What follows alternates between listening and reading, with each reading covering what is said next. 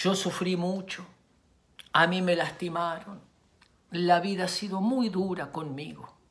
Una cosa es contar un dolor y compartirlo y otra cosa es victimizarse. La persona que se victimiza se para en un lugar de impotencia.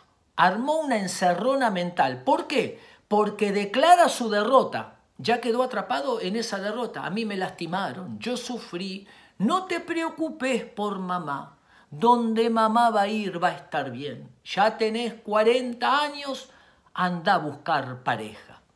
La manipulación, que hasta genera risa, se produce por vos me estás lastimando, todo el mundo me está agrediendo y yo no tengo absolutamente nada que ver.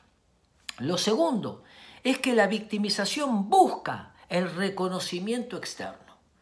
En una primera manera o en una primera forma, la gente nos escucha. La segunda ya molesta y la tercera ya se alejaron. Porque uno tiene dolor, obviamente, y le pasa cosas duras y difíciles, pero tiene que pararse siempre en el lugar de responsabilidad y nunca usar el dolor para lograr algo. Nunca utilizar el sufrimiento o las cosas feas y tristes que nos han pasado a todos para manipular y obtener algún beneficio. Cuando queremos algo, debemos pedirlo. No utilizar el dolor para lograr eso. Un gran abrazo.